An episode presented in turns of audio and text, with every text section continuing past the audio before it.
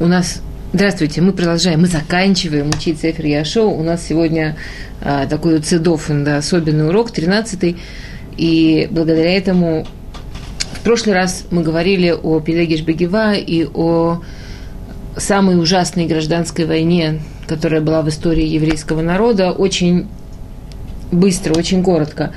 А, и из-за того, что нам добавили возможность еще одного урока, мы можем сделать такой немножко урок э, более учебный. Более действительно пойти по тексту и объяснить, что там случилось. Во-первых, потому что действительно это, наверное, самые трагические, самые страшные страницы в истории еврейского народа. Мы очень много переживали, нас очень часто убивали. Огромное количество эпизодов в истории, когда евреев уничтожали. Но кроме этого эпизода, который описан в последних трех проким Сефер Шуфтим, все-таки Барух Хашем в нашем народе никогда не было таких страшных и серьезных гражданских войн. А, и эта война была настолько ужасающая и оставила такой страшный отпечаток в памяти и в истории евреев, что, наверное, она стала одной из причин, почему больше мы никогда не воевали друг с другом.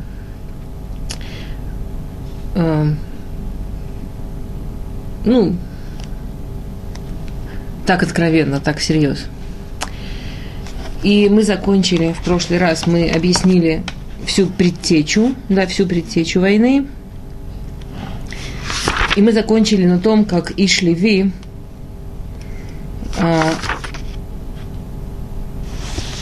как этот левит, да, жену которого убили – он э, разрезал свою жену на 12 кусков, разослал 12 колен, мы это все разобрали, э, да, все это объяснили, и мы остановились на месте, когда все э, Бне Израиль, когда представители всех колен, когда огромное количество представителей всех колен собрались вместе. Это конец Перека Ютет, конец 19-го Перека.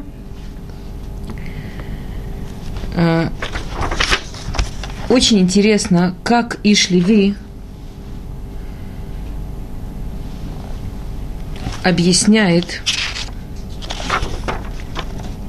евреям, объясняет еврейскому народу, что случилось. Это начало Перекакав, начало 20-го Перека.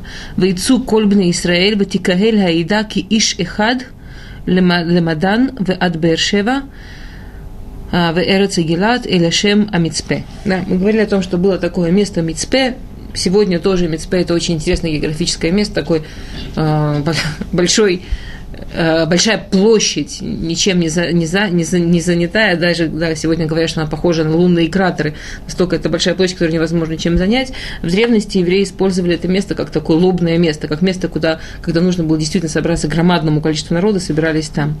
Теперь очень интересно. «Вайцу кольбна Исраэль ватикаэля и даки и шихат» мы знаем, что э, и, и вышли все сыновья Израиля, и, собрал, и собрался весь народ как один человек. Мы знаем, что есть огромная сила в единстве еврейского народа.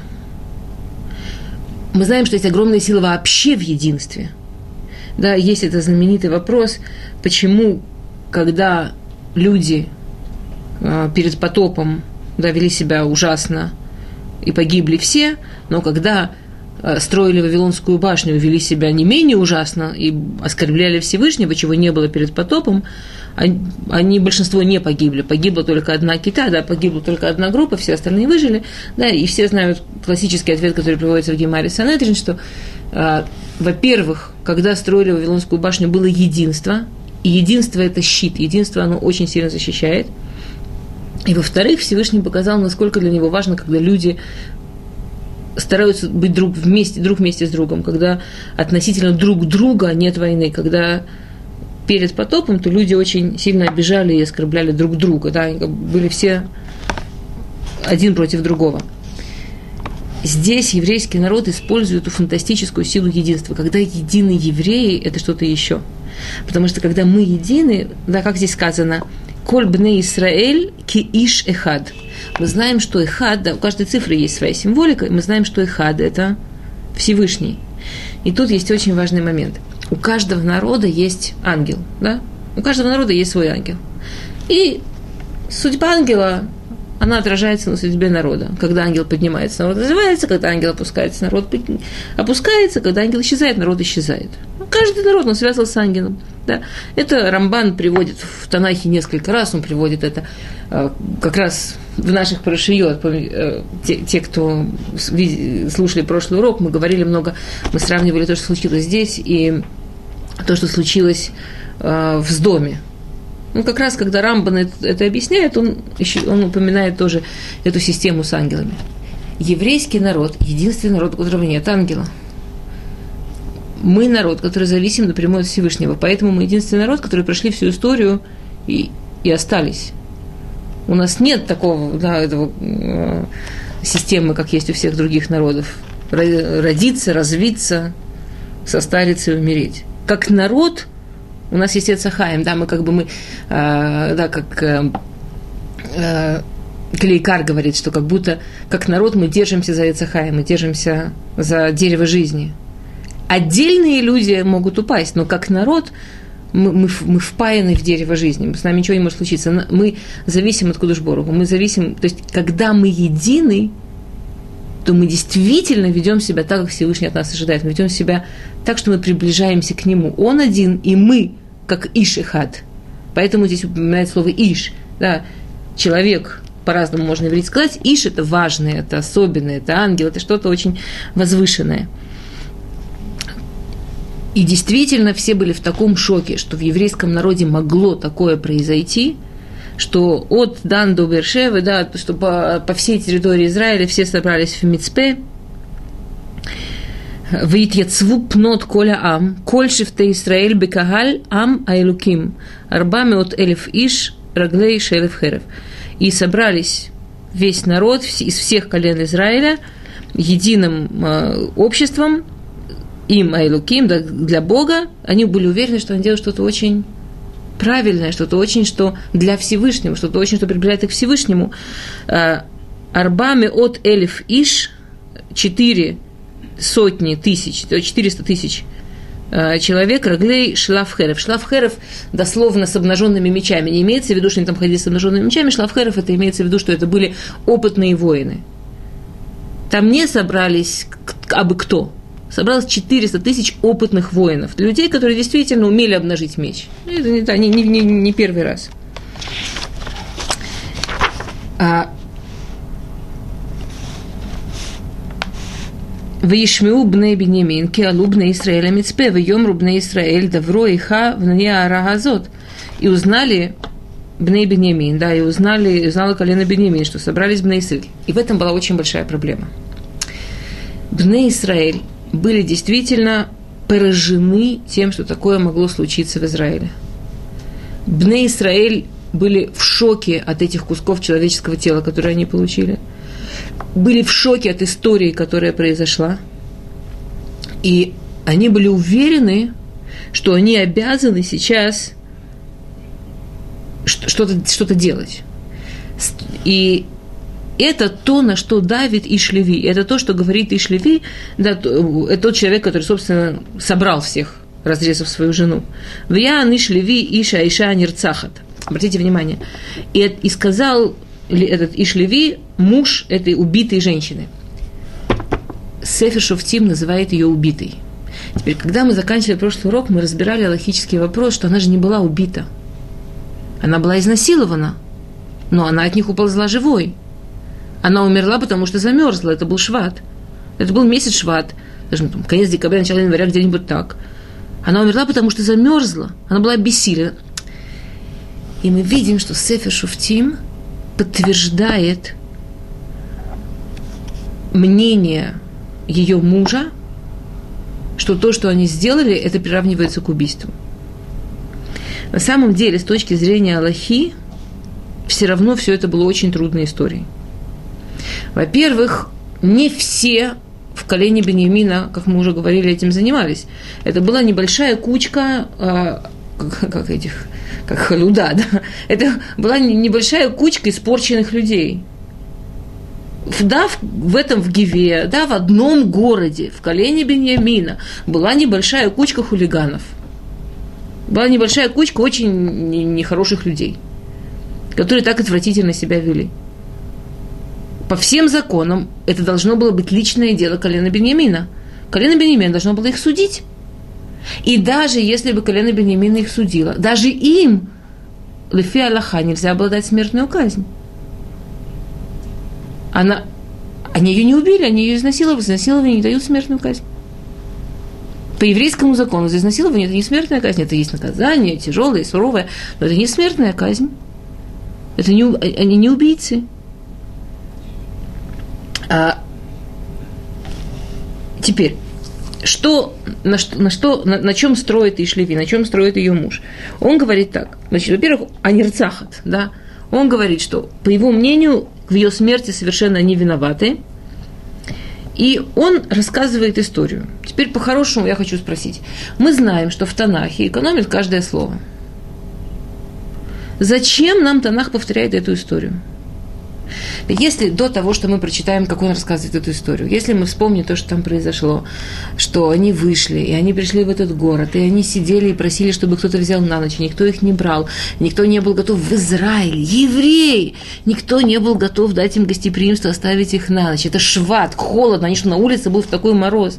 И в конце концов какой-то человек, который жил на окраине, вообще был с другого колена, просто там временно работал, взял их к себе домой, и окружили дом, как в доме, и начали требовать и вообще хотели, не дай бог, гомосексуальные какие-то вещи страшные.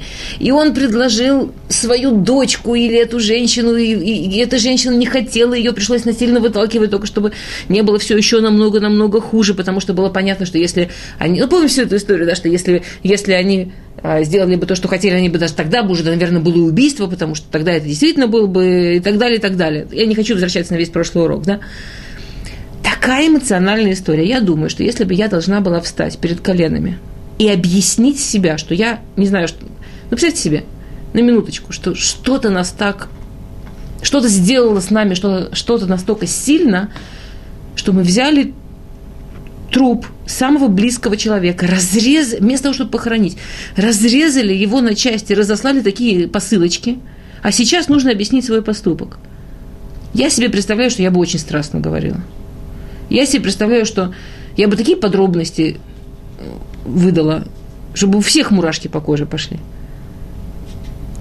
Теперь Танах приводит, да, Сефер Шуфтим приводит, что же говорит Ишлеви. Очень интересно. Ишлеви говорит всего несколько фраз. Он говорит так.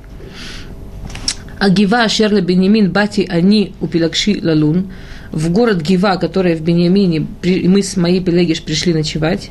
И куму алай балей Гива, в Есову алай, это байт הלילה, אותי даму להרוג ואת פלגשי ענו ותמת. И стали против меня жители этой Гивы, они, нас, они окружили дом, в котором мы были, а мне угрожала смерть, мою Пелегиш они измучили, и она в итоге умерла. Все. Полтора псука. Из всей самой страшной истории его жизни. Во-первых, это очень интересно, что то, что он рассказал, настолько это сурово и настолько лаконично, он ничего не... Он, он, он был очень точен и очень лаконичен. Он не хотел, чтобы его свидетельство сейчас было одни сплошные эмоции. Он хотел дать минимальную информацию, чтобы они могли судить. И не это была его цель. Историю можно узнать и так – его цель была следующая фраза, которую он говорит. А, Асу Вахазби Пелакши Ветнава и Шлаха Бехоль Саде. Я взял свою пелегиш и разрезал ее и послал во все части Израиля. Киасу зима венавела бы Израиль. Потому что произошло, произошло страшное преступление и мерзость в Израиле. И не Кульхем бней Исраэль. Авулахем двар вейца галом. Вот мы все бней Исраэль. Реши, решите, что делать. А, Радак говорит, что то, что они услышали в фразе «Инхем, инхей кулам бне Исраэль», они услышали «Инхен кулам амгдушим». То есть он им говорит такую вещь, смотрите – Я понимаю, что по суду не они ее убили. Я понимаю, что по суду это личное дело Бениамина. Я с этим не согласен. Мы один народ. Мы народ к душим. Ради, ради чего мы тут? Есть ужасный мидраж, что, который говорит, почему все это случилось. И мидраж говорит так, что когда евреи пришли в Эрец Исраэль, предполагалось, что рабаним, что великие люди, что мудрецы будут ходить из города в город, от семьи к семье, от дома к дому и учить, как жить в святой земле по святой Торе. Евреи получили не просто землю, евреи получили не Аналюлю, да, и не, Уга, э, не Уганду. Евреи не получили кусок плодородной земли – Наша земля, она особенная, она может быть необыкновенно плодородная, она может быть совсем не плодородной. В, в ней есть вода, в ней нет воды, она, она особенная. Говорит Мидраш, Эрец Исраэль, она перед глазами у Всевышнего. Как будто Всевышний вот так взял, и вот тут у него Эрец Исраэль. И сюда он, и сюда он поселил свой святой народ, чтобы как, как, как Всевышний говорит, почему мы избранный народ, чего мы избранный? Мы же избранные не то, что мы там самые крутые, хотелось бы, да, или самые красивые, или самые лучшие. Очень бы хотелось, но не совсем, но не то.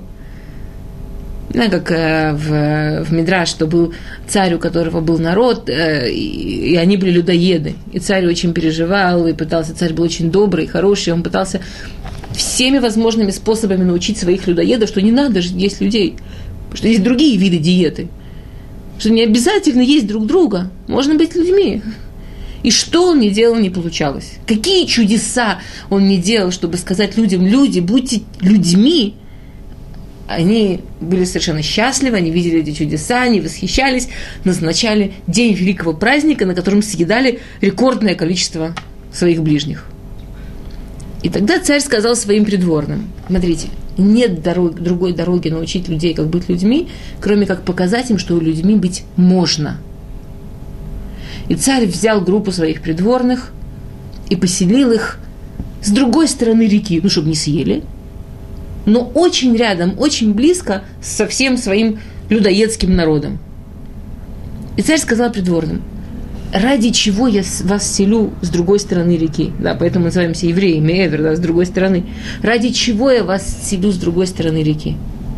Я вас селю ради того, чтобы вы показали этим людям, что значит быть человеком. И как замечательно можно е- жить, не едя друг друга. И как это может быть красиво и весело и чудесно. Но единственная проблема, сказал царь, что если вы сами забудете, что вы придворные – то вы превратитесь в таких же людоедов. Зачем вы мне тогда нужны? Да, по одному, это, это, это мидраж, который приводится в Пейсах. Это мидраж, который приводится в Пейсах. Так спросили они его, как, ладно, мы-то, скажем, не забудем, а дети? Дети-то здесь вырастут, и через какое-то количество времени тут скажут, пап, а что, все люди как люди, а мы все на диете? Может, уже вкусненького? Пап. Я и сказала Всевышний, давайте я вас сюда совершенно волшебным способом с неба спущу, и вы каждый год будете прыгать с горы, например, да, и говорить детям, а, ты знаешь, почему мы сегодня прыгаем с горы? Потому что мы здесь не просто так. Мы придворные, мы аристократия, мы люди Всевышнего, мы здесь для того, чтобы научить их, как жить. Мы не можем быть, как они. Мы не хотим быть, как они. Мы хотим, чтобы они научились, какими надо быть. Это то, ради чего Всевышний нас привел в Эрец Исраиль. И имелось в виду, что будут мудрецы ходить от дома к дому – от города к городу и учить, как жить в Эрец Исраэль, как Амашем, как жить в, в, земле Израиля, как действительно народ Бога. И когда после дней Яшо завивали Эрец Исраэль, вдруг все мудрецы уселись у себя дома, Аль-Карма, Аль-Карма, Валинав, у себя в своих виноградниках, в своих пашнях, сказали Шалом Алеханавши все хорошо, все сами, все взрослые люди, все могут собой заниматься. У кого будут вопросы, пожалуйста, я тут. Я буду заниматься собой, своим духовным ростом, своей семьей. И это дошло до того, что мы видим здесь. Это дошло до Пелагиш Бегева. Это дошло до того, что мог быть город в Израиле, где забыли о гостеприимстве, где забыли о том, что человек человеку не волк, до такой степени, так быстро. Помните, мы говорили, что эта история на самом деле в самом начале Сефер Шуфтим произошла. Это самое начало Сефер Шуфтим. Две истории э, Песера Миха и Пелеги Жбегевайт, начало Сефер Шуфтим, они происходили почти параллельно. Немножко сначала Песера Миха немножко потом. Сказал Всевышний, говорит Мидраш, если вы так себя ведете, зачем вы мне нужны в Эрец Исраиль? А, как сказал бы царь, если вы ведете себя как людоеды, зачем мне нужны такие придворные?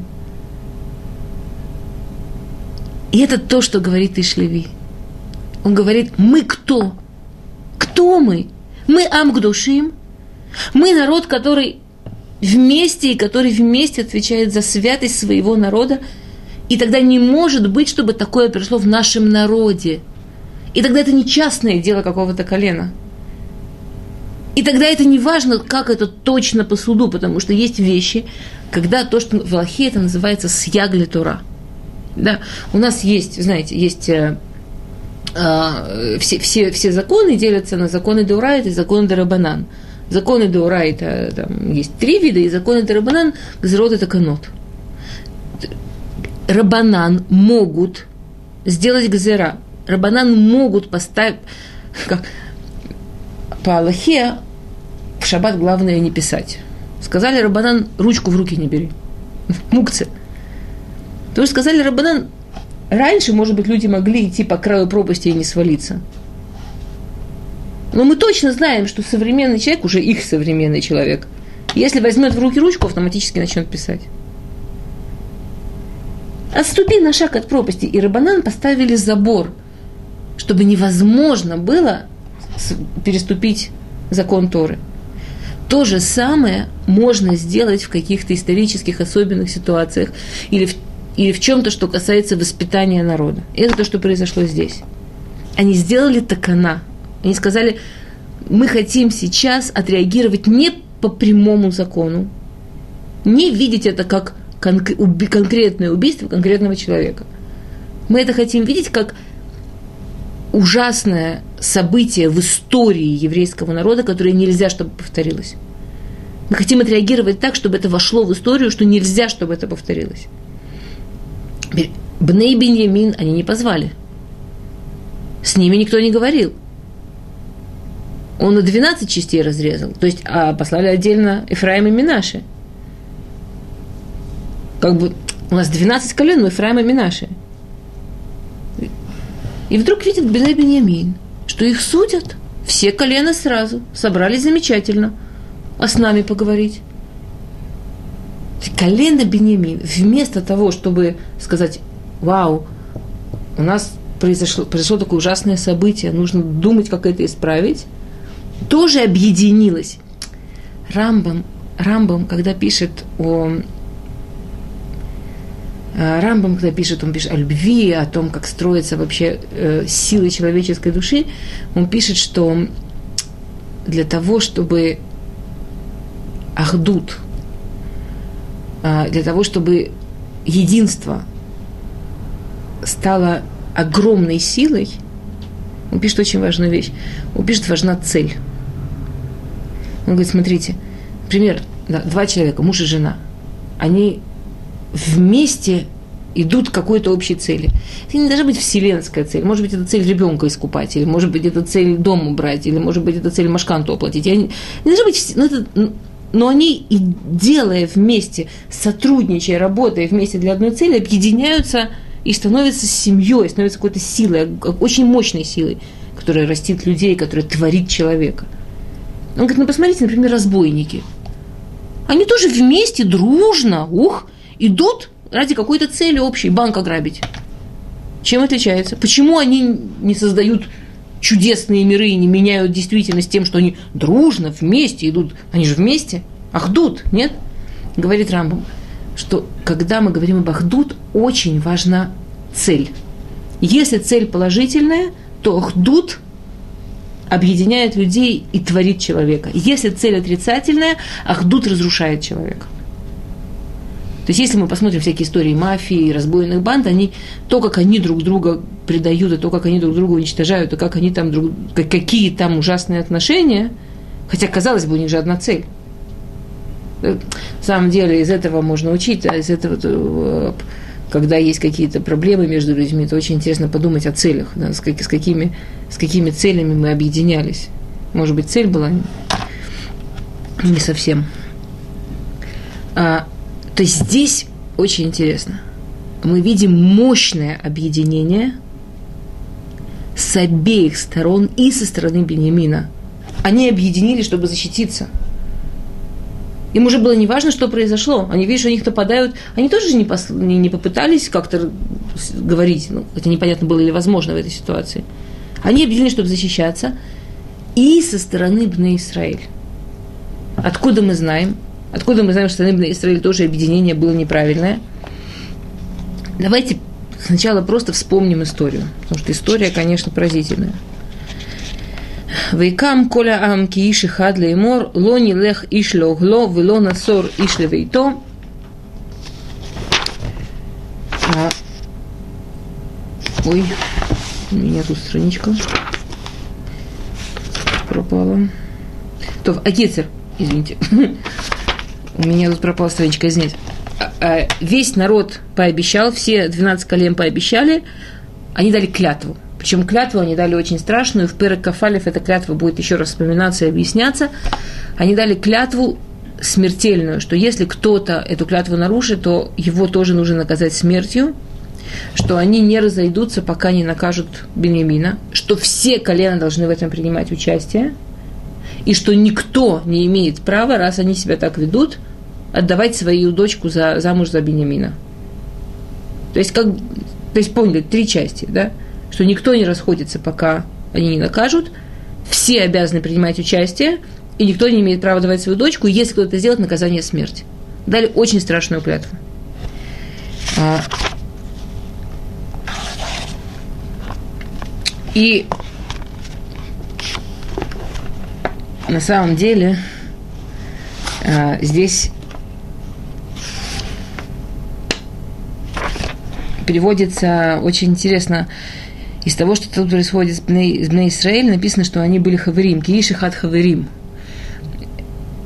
Из этого ишихат хаверим учится очень интересная Аллаха. Ну, правда, есть спор, это учится Аллаха или это Асмахта, но Гмара к этому или учит, или присоединяет, в зависимости от того, по кому мы идем, очень интересную Аллаху, что когда евреи приходят в Иерусалим, когда есть Ильял Регель, да, приносят э, в три главных праздника жертвы, то даже если человек амарец, даже человек совершенно необразованный, даже если он э, идет по каким-то абсолютно неправильным э, религиозным путям, да, даже если он там путик, неважно, если какой, даже если он какой-то сектант, если он говорит про это животное, которое он хочет внести в жертву, что оно тагор, мы ему верим.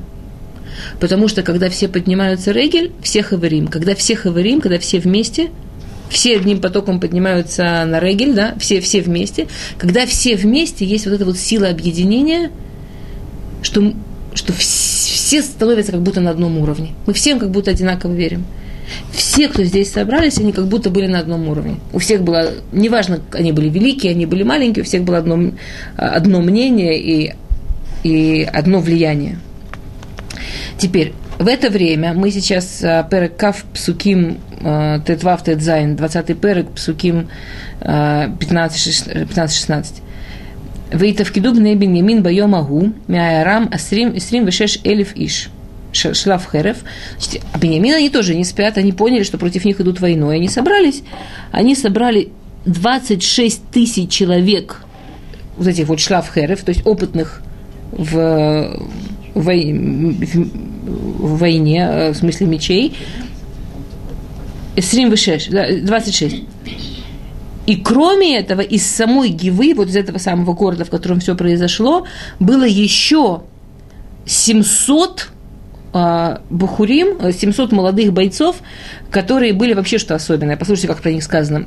Миколя Амазе Швамиот Иш Бахур Атар Яд Емино, Виколь Зе Калабе Эвен Эль Саара Велоихте да, что там было 700 человек, а, левшей. Левша в войне – это очень большое преимущество. Помните историю про вот Нельбен Кнас, да? Левша в войне – это очень большое преимущество. Это не сторона, откуда ожидают, и не сторона, откуда готовятся отбить. И они были настолько э, опытные, они настолько были э, э, сильные стрелки из лука, что если даже они бросали камнем в волосинку на любом расстоянии, они бы не промахнулись. Камнем волосинку на любом расстоянии они бы не промахнулись. Лоихте, да. А слово хет – это промахнуться. Не, не, не. В Иш Исраэль в Киду Ливад Мебенемин Арбами Отелефиш. Теперь, а, а евреи э, колено противопоставили этим э, 26 тысячам 400 тысяч. И тоже опытных военных. То есть, как бы расклад такой не очень, да, э, одинаковый. Вейку малу бейт эль. Теперь, перед войной, что люди делают? Перед войной люди идут спрашивать Всевышнего, идут спрашивать. И они это делают. А вот теперь, пока, вот интересно, пока без, как бы, без, без комментариев по смыслу, а только что написано. Вейку малу бейт эль, вейшалу бейлуким, вейом рубне Исраэль, ми яле лану бетхила. И они встали и пошли в Бейтель. Бейтель – это не имеется в виду город под названием Бейтель. Это именно конкретно дом Бога, то есть Шило. Это Мешкан, где Мешкан находится. То есть они пошли в Шило, они пошли в, в, в Мешкан, и они спросили у Всевышнего вопрос. Какой вопрос они спросили? Кто первым пойдет на войну с Бней Бенямин? Ответил им Всевышний, такой же вопрос, интересно, да, они задали в начале книги, когда говорили про завоевание Израиля. И Всевышний чает им также Иуда и Але. Первым идет Иуда, первым идет царское колено, Иуда лидер, он всегда идет первым. Хорошо. Как понимают Бне Израиль, что произошло? Понятно. Они спросили, они получили ответ. Мы говорим об Бне Израиль, который за всю историю войн за Израиль погиб один человек – да, после того, что Ахан взял из запретного Верехо, это был единственный случай, когда с войной Бейтель-Ай погиб один человек. Все. Никогда в войнах евреи не гибли. Спрашивали Всевышнего, шли на войну, гибли враги, евреи не гибли. Этого не, не было. Тогда, после гибели этого одного человека, там Яшуа плакал, народ весь сделал шубу, все были в шоке. Потому что сколько было войн и до того в пустыне, и сколько будет войн потом весь Сефер Шофтим, никогда люди не гибли. Они все сделали, они пошли, спросили, пошли на войну. Войца из Израиля Мелхама и Бенямин. Теперь, Всевышнего спросили. Идут, как Всевышний им сказал, Иуда, Иуда. Их 400 тысяч, Беньямина 24, 26, э, извините, 26. Идут на войну, в Гиве, да, и вот они идут воевать с Гивой, вейцу бней бенемин мен Гива, вейшхиту бы Исраэль бы йомау шнайм, шнайм, э, шнайм вейсрим элев иш. Они идут на войну, и Беньямин не просто побеждает, а убивают в этот один день 22 тысячи человек –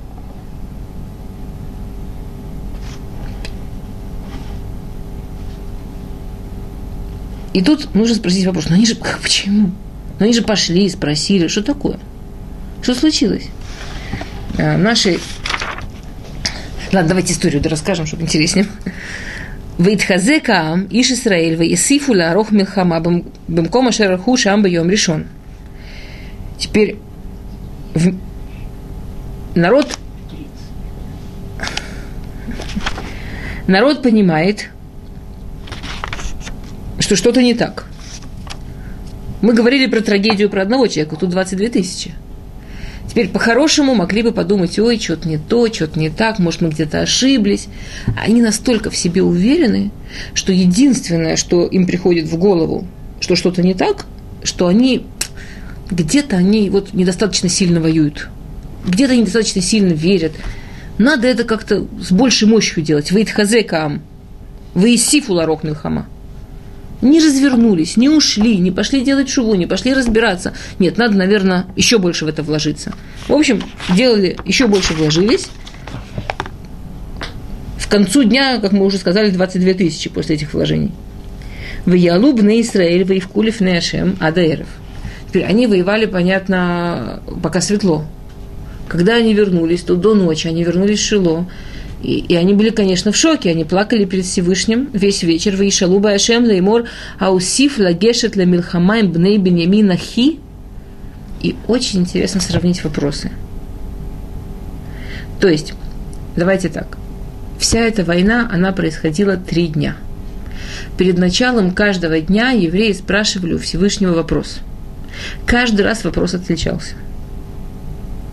После первого вопроса погибло 22 тысячи. Второй вопрос очень отличается. Вместо вопроса, кто поднимется первым, мы вообще не сомневаемся, что подниматься надо. Нас вообще не интересует воевать, не воевать, как воевать, что воевать, с кем воевать, имеем мы право воевать. У нас никаких сомнений. Единственное, что нас интересует чисто техническая подробность, кто там первый пойдет. Самая маленькая вещь, которая из этого учится, Всевышний мне сказал, ребята, вы куда? Может, вообще затормозите? Бррр. Может, по-другому спросите? Вы о чем? Всевышний дает нам вопрос. Как спросили, такой ответ. Только у такого вопроса, к такому ответу, результат 22 тысячи погибших. Это самое маленькое, что отсюда учится, да, это что, эйн, э, что ответ зависит от вопроса. Человек приходит к Раву, спрашивает вопрос, счастливый выходит, идет делать, как Рав ему сказал – знаете, есть история про Салантера, что э, в Саланте был один э, шойхет, который э, очень нечестно шахат, нарушал Аллаху, вообще разные вещи делал. Пришли э, стари, Аир, пришли к старейшины города, к Равсалантеру, рассказали ему историю, Равсалантер сказал, что нужно его отдалить от шхиты, нельзя, чтобы он шахат. Пришел к нему этот шойхет, начал плакать и говорить, Ра, вот у меня такая такие обстоятельства и семья, что для меня лучше всего делать? Вот что для меня, чем мне лучше всего заниматься? Равсантер говорит, тебе лучше всего быть шойхетом. Пришли к нему проносы Аира, говорят, Равсантер, ты же нам сказал, что отдалить его. Я отвечал на его вопрос. Я же не могу ему врать. Ему лучше всего быть шойхетом. Он сколько, сколько, сколько шойхет нигде не заработает. Вам нельзя такого шойхета. Он не спросил, он не спросил Рава, Рав, как мне справиться? Рав, что мне сделать, чтобы моя шхита была кошерной? Рав, что во мне не так, что меня хотят отдалить от шхиты? Он спросил, как мне больше заработать. И вот, вот это, это, это то, что я умею. Как я могу лучше заработать? Лучше заработать шхитой. Позволят тебе работать шохитом или нет, это совсем другой вопрос. Второй раз они после гибели такого количества людей, они спрашивают иначе. Они спрашивают так. Аусифа лагешет ла милхама, продолжать воевать, имбней э, лагешет, продолжать сильно воевать, сильно бороться, да, лагешет ла милхама, бенемин ахи, мой брат, Йом Рашем Алу Алав. Почему? То есть, ситуация такая. Это называется Милхама Шалокидин. Если бы они в первый день спросили – можно ли воевать, ответ был бы нет. При всем при том, максимум, что Всевышний бы им разрешил, это воевать с Бней Гива. И, и не со всеми, а с этой мафией, с этими разбойниками. Они не имели права воевать с Бней Беньямин. Если бы они спросили первый день вопрос, можно ли воевать, Всевышний бы им не разрешил. Они не спросили. И они, получилось, что они пошли убивать неповинных людей. И они погибли. Но второй день уже ситуация совсем другая. И это очень-очень важная вещь, которую отсюда учит Хазаль. Хазаль говорят так, смотрите, нам иногда кажется, ну, человеку плохо, например, ребенок болеет или человек болеет, да? Иногда есть ощущение, что когда человек болеет, уже все, ему все можно. Уже не важно, как он себя ведет, он уже бедный, он уже больной. И это неправда. А, знаете, есть такая вещь, например, что когда женщина рожает, ну, ей больно, ей трудно, в этот момент, обычно над головой больного стоит Малах Рафаэль, да, ангел, ангел Рафаэль. А когда женщина рожает, у нее в головах сама шхина. И в этот момент идет ее суд.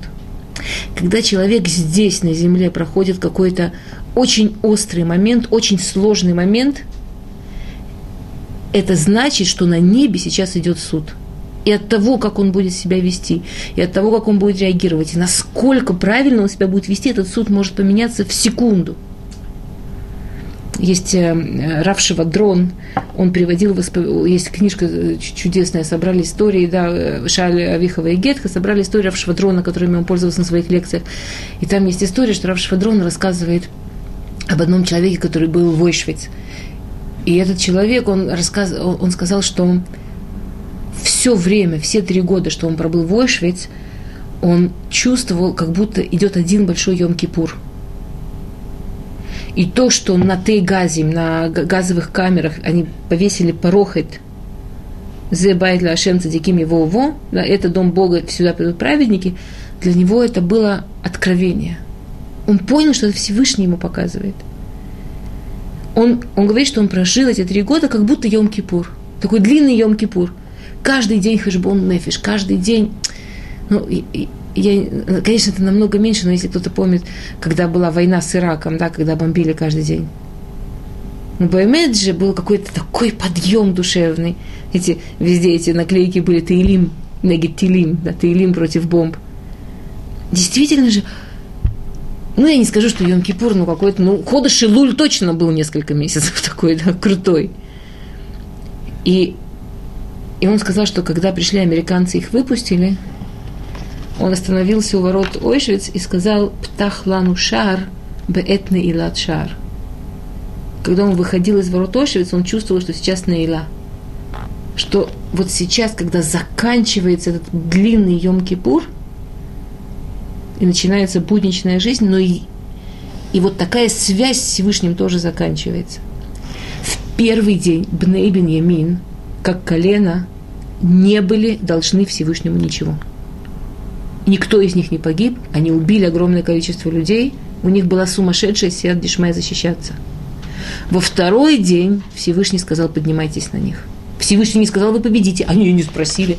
Всевышний не сказал, как воевать, они не спросили. Они спросили, нам продолжить с ними сильно бороться. Всевышний сказал, продолжайте. Почему? Объясняют Мифаршим. Бней Беньямин за первый день заработали себе Гзардин Мавит – они заработали себе смерть. Почему? Кто вас просил столько убивать? На вас напали, вы должны были защищаться, но вы же не должны были забывать, что это ваши братья. Они ошиблись, они, они сейчас неправы, они сейчас жестоки, они сейчас в ужасе, они сейчас в эмоциях, они напали. Но зачем убивать? Зачем убивать столько? М? Нет, в том-то и дело. Говорят, Мифаршим можно было защититься ценой намного-намного, во много раз меньшего количества жизней. Абней и Беньямин увидели, что у них все получается, что Всевышний на их стороне, что у них идет. Это же настолько против всякой военной логики. 400 тысяч против 26. Это, это против всякой военной... И вдруг Бней Бенемин видит, что Всевышний на их стороне, что у них идет, что все, что они делают, у них сидят дешмая, что они как будто защищенные, а все, что они делают, вау, было огромное количество путей, чтобы было погибших намного-намного меньше. А Бней Бенемин обиделись. Что это значит, на нас нападают? И они косили, они, они шли по максимуму. Тем не менее, Всевышний дал им еще один день. То есть, с точки зрения суда, уже Бней Израиль имеют право нападать. Бней Беньямин если в первый день они были закаим, они были совершенно не заслуживали смерти, сейчас они повели себя вчера очень неправильно, но то, что на них нападают так несправедливо, весы еще колеблются. И второй день Бней Бенемин, Вейцу Бенемин Лекратами Нагива Бьома Шейни, Вейшхиту Бней Исраэль от Шмунат Шмунатесер э, э, Элев Иш. Во второй день они все еще побеждают, убивают еще 18 тысяч человек. Причем да, написано, что в итоге они убили около 40 тысяч. Но мы знаем, это здесь не написано, но потом можно посчитать, что и Бней Беньямин уже начали погибать. Потому что нам приводится конечный счет, сколько было в Бней Беньямин. И нам приводится, сколько убивали потом, когда в третий день уже Бней Израиль побеждали. И когда Всевышний уже сказал, все, теперь уже, теперь вы идете, вот теперь вы воюете по суду. Вот теперь это ваша война. И в третий день уже побеждали Бне Израиль. А Бне и Беньямин уже настолько расслабились первые два дня, что они совершенно не были к этому готовы. И война, которая была в третий день Бне Израиля, они уже такую военную хитрость применили. Они а, какое-то количество выбежало на, на, встречу Бней Бенемин, начали от них убегать. И Бней Бенемин их погнали, а остальные зашли в их города и подожгли город, да, и Бней Бенемин были в шоке, и тогда э, те, кто вошли в город, повернулись, и, и, и их уже убивали с двух сторон бои. И потом просто прошли по городам ужасно, уничтожали город за городом, город за городом. То есть практически уничтожили все колено. И мы знаем, что осталось 600 человек. И больше двух с половиной, и больше двух тысяч непонятно куда делось, потому что мы знаем, сколько было, и мы знаем, сколько они убили. И там разница в расчете больше двух тысяч. Так объясняет Мефашим, что вот Бней Бенемин могли понять, что весы уже не там, что они тоже что-то не так делают. Потому что во второй день уже гибли Бней Бенемин. Мы говорим о, еще раз, мы говорим о народе, который не погибал в войнах. А сейчас мы говорим про, про сумасшедшие цифры. Мы же, мы же говорим не о современных армиях, мы же говорим о мире, который намного менее заселен. Мы говорим о мире, где количество людей было намного более маленькое. То есть мы говорим и в наших, в нашем понимании об огромных цифрах. А если говорить о тех временах, это вообще космические цифры, сколько людей погибло. А перед третьим днем –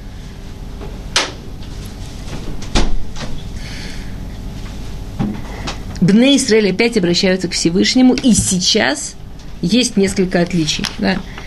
И сейчас есть несколько отличий, что как, как они спрашивают. То есть теперь вопрос звучит так. Э, не только вопрос, вообще есть несколько отличий. Ваишалу бне Исраэль баашем, Вешам Арон Брита и Луким Баимима Эм. Вепинхас Бен Элиэзер, Бен Аарон, Амад Лифанав. Обратите внимание, здесь вдруг появился Пинхас Бен Элиэзер. До сих пор не упоминался вообще Пинхас Бен Элиэзер. То есть до сих пор Бен Израиль были настолько уверены в том, что они делают, что они даже не спрашивали Коин Гадоли, как спросить, что спросить, что делать. Были совершенно убеждены, что то, что они делают, так и надо. Сейчас появился Пинхас бен Элезер. То есть они обратились к Пинхасу. Почему именно Пинхас бен Элезер? Пинхас бен Элезер очень интересный человек. Пинхас бен Везер, он Коэн Гадоль. Он вообще не был Коэн. Он родился у Аарона до того, что да, получили Киона. Как он получил Киона? И там две вещи про него рассказываются. На самом деле, если подумать, две эти вещи, они взаимоисключающие. Они как бы противоположны, эти две вещи. С одной стороны, он убил земли, убийство. С другой стороны, он от этого Всевышнего получил брит шалом, вечную, вечную жизнь, мир. То есть есть убийство, цель которого мир. Есть можно убить еврея так, чтобы был мир в еврейском народе. Потому что, да, мы знаем, что шла Магифа, да, люди умирали, и этим одним убийством он прекратил смерть людей. Это была еще одна причина, почему они обратились именно к нему. Ты знаешь, что такое смерть, и ты знаешь, что такое жизнь. И ты знаешь, что такое смерть ради жизни. И а,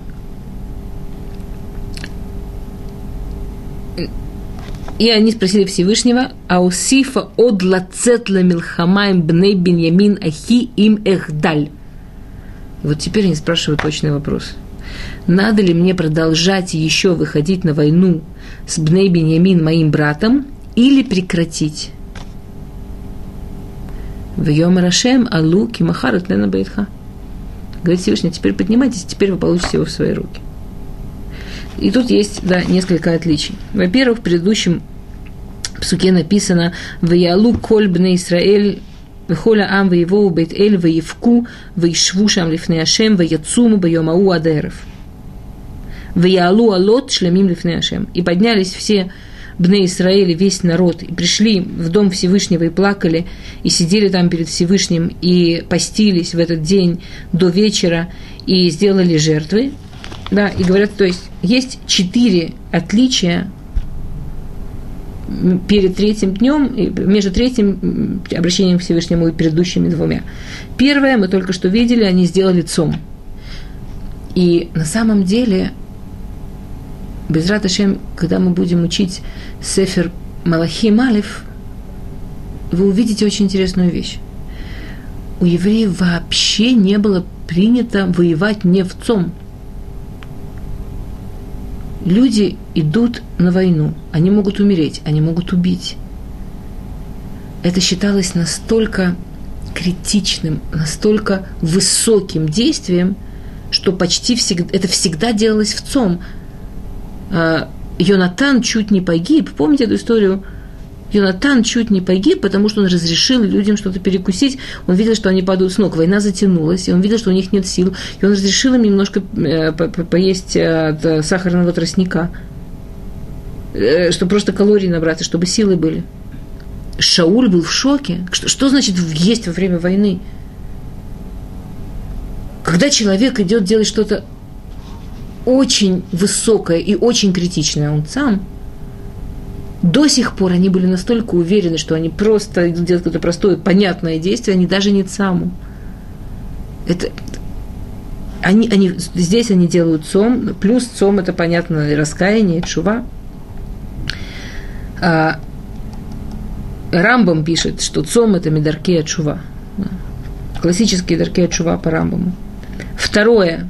Ваялу олот ушламим лифней Ашем. А, они сделали, да, они сделали жертвоприношение. И есть несколько перушим, почему они сделали жертвоприношение. Один из перушим просто говорит, потому что всегда накануне войны делали жертвы, просили у Всевышнего помощи, да. Но они сделали интересно, сделали улоту шлямим. Улоту шлямим, шалом, это чтобы сделать шлямим, чтобы сделать шалом с Всевышним. То есть они чувствовали, что где-то у них порвана связь с Всевышним. То есть это продолжение шувы. А улот, когда человек делает грех. То есть они поняли, как они были неправы изначально, что они не спросили, что они пошли на такую страшную войну по своему мнению. Помните, как мы учили Иши Ешарба и Ясе? И второе, что а, Рамбан, например, Рамбан, у него очень интересное мнение. Рамбан говорит так. Вайкриву лот лихапер лихуреале вашер батху базраам. А, что э, улот они сделали, чтобы искупить неправильные мысли, что они были настолько уверены в своей силе, настолько уверены в своем решении.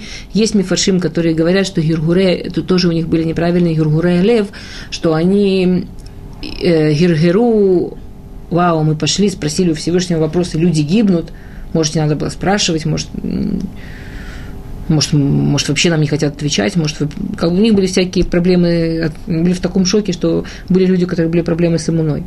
Вы криву шлемим, а почему шлемим? Хем шлемей туда. Шлемим, по Рамбану, что они хотели сказать спасибо, за что спасибо, столько людей погибло – Кирау ацмам килу кулам плитей михевер михерев беньямин. Они поняли, что в принципе то, как они себя вели, все могли погибнуть от этого меча Беньямина. Что только они себя вели, могли погибнуть все. И каждый видел себя как лично спасенного. Третье. На этот раз они добавили вопрос им эхдаль. Радак пишет им ло ацлех эхдаль. То есть они уже это не просто Всевышний нам воевать, не воевать. Радак говорит, что они спросили, что Всевышний, мы хотим любой ответ. И если ты считаешь, что мы сейчас не, не можем здесь ли отслех, скажи нам, мы не пойдем воевать. Скажи нам, как воевать, скажи нам, стоит ли воевать. Их дали тогда битуль такой, как ты скажешь. Вытекну без это хет, шебатху безро басару бацмахем. Да, что и в этом, тем, что они сказали это их даль, они исправили то, что раньше они были так уверены, что как они. И четвертое, что в третий день они, как мы сказали, спросили Пинхас бен Элиезер, они, они, они решили все сами, да, пошли, пошли кому-то, кто, кого, краву, что кому-то, кого можно спросить. А, Окей.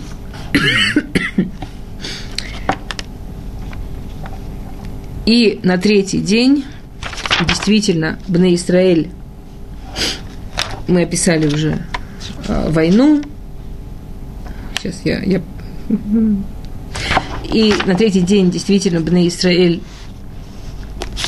а, победили Бениамина. И интересно, что когда написано о победе Бениамина, есть очень красивый мидраж. А, если, если кто-то достал книжку Сигва Сех Банавим, там целая, целая глава посвящена тому, что я сейчас скажу в нескольких словах, но сам Мидраш, он очень красивый тоже.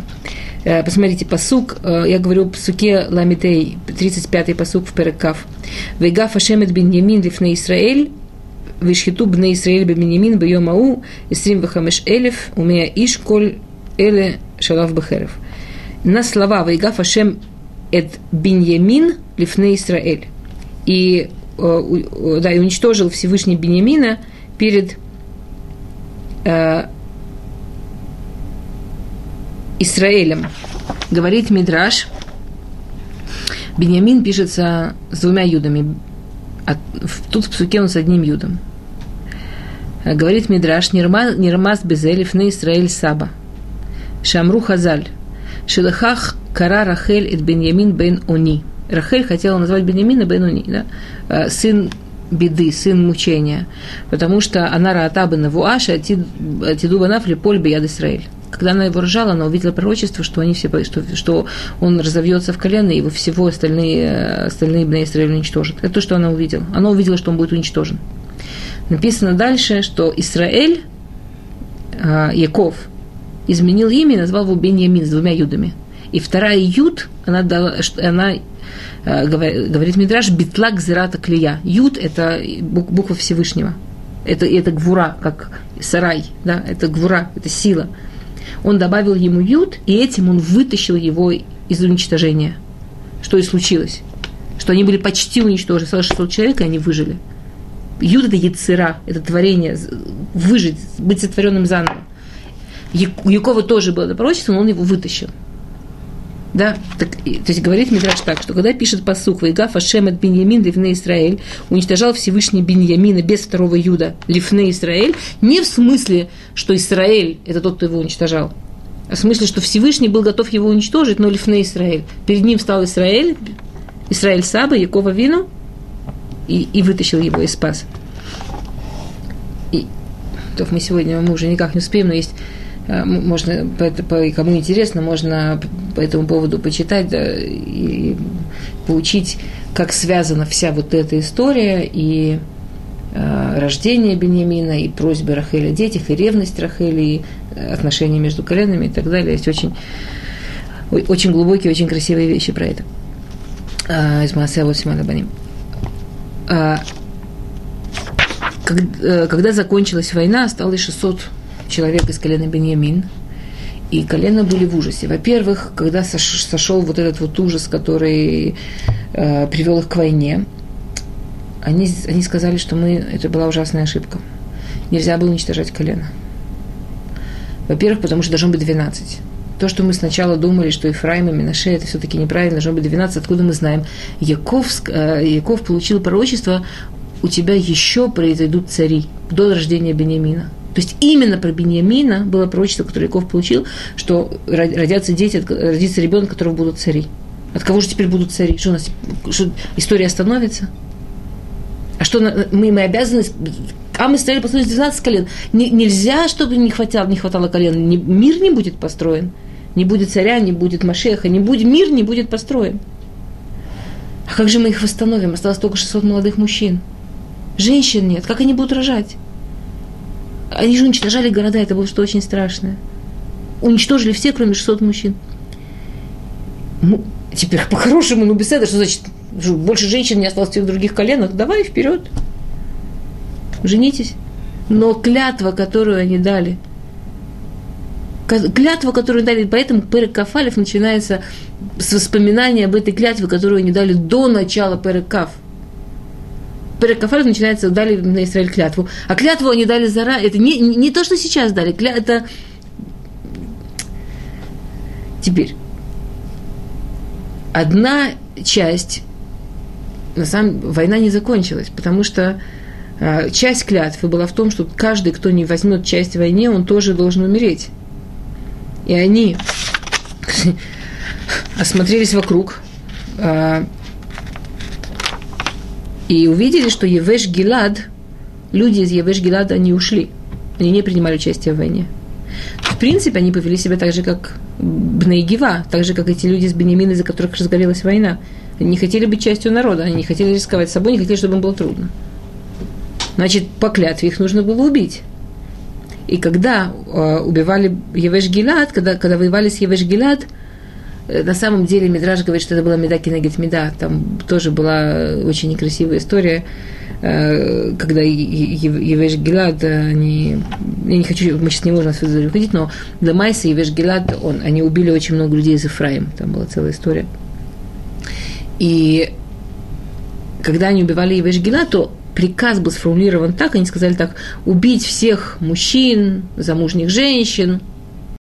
Они не имели права сказать, не убивайте бетулот, да, не, не, но это то, что военные поняли. И в конце войны осталось 400 из Евеш-Гилата. Евеш-Гилат – это одна область, это не колено. Осталось 400 бетулот. Окей.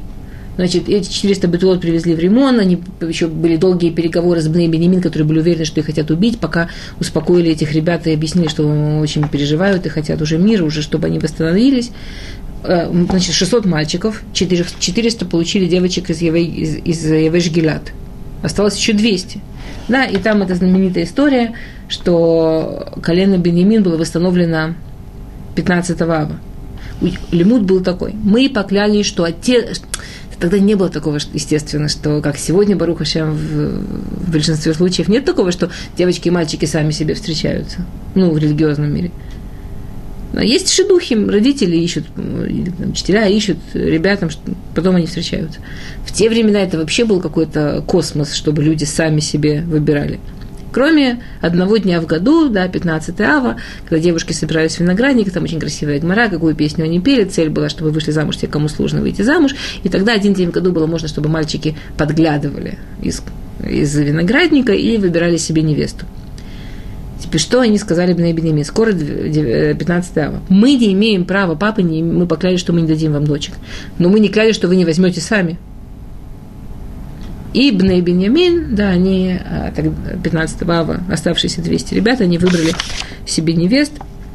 Когда мы будем учить про Шауля, мы, мы еще раз вспомним этот мидраж, потому что одним из тех, кто там выбирал Шау, э, невесту, был Шауль Амелах будущий, и там с ним был очень такой прикольный курьез произошел, когда он выбирал невесту. А, мы, Здесь учится несколько очень больших вещей. Да, здесь очень, очень несколько больших вещей. Говорит Хазаль, что одна из вещей, которая учится этой истории, э, Шемиша усейдин царих ли фашфеш бы маасав, вело ляцдик маасав бахолиньян. Бывает, что да, люди оказываются с двух сторон. Один он судья, он делает суд, другой он подсудимый. Мы видим здесь, что тот, кто делает суд, тот, кто судит – он должен проверять себя и должен, лифашфеш бамасав, должен судить сначала самого себя, проверять себя очень строго.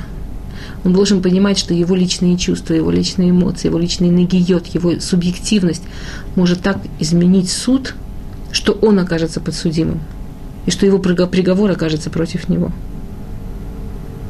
Мы видим здесь, что да, сказал Всевышний,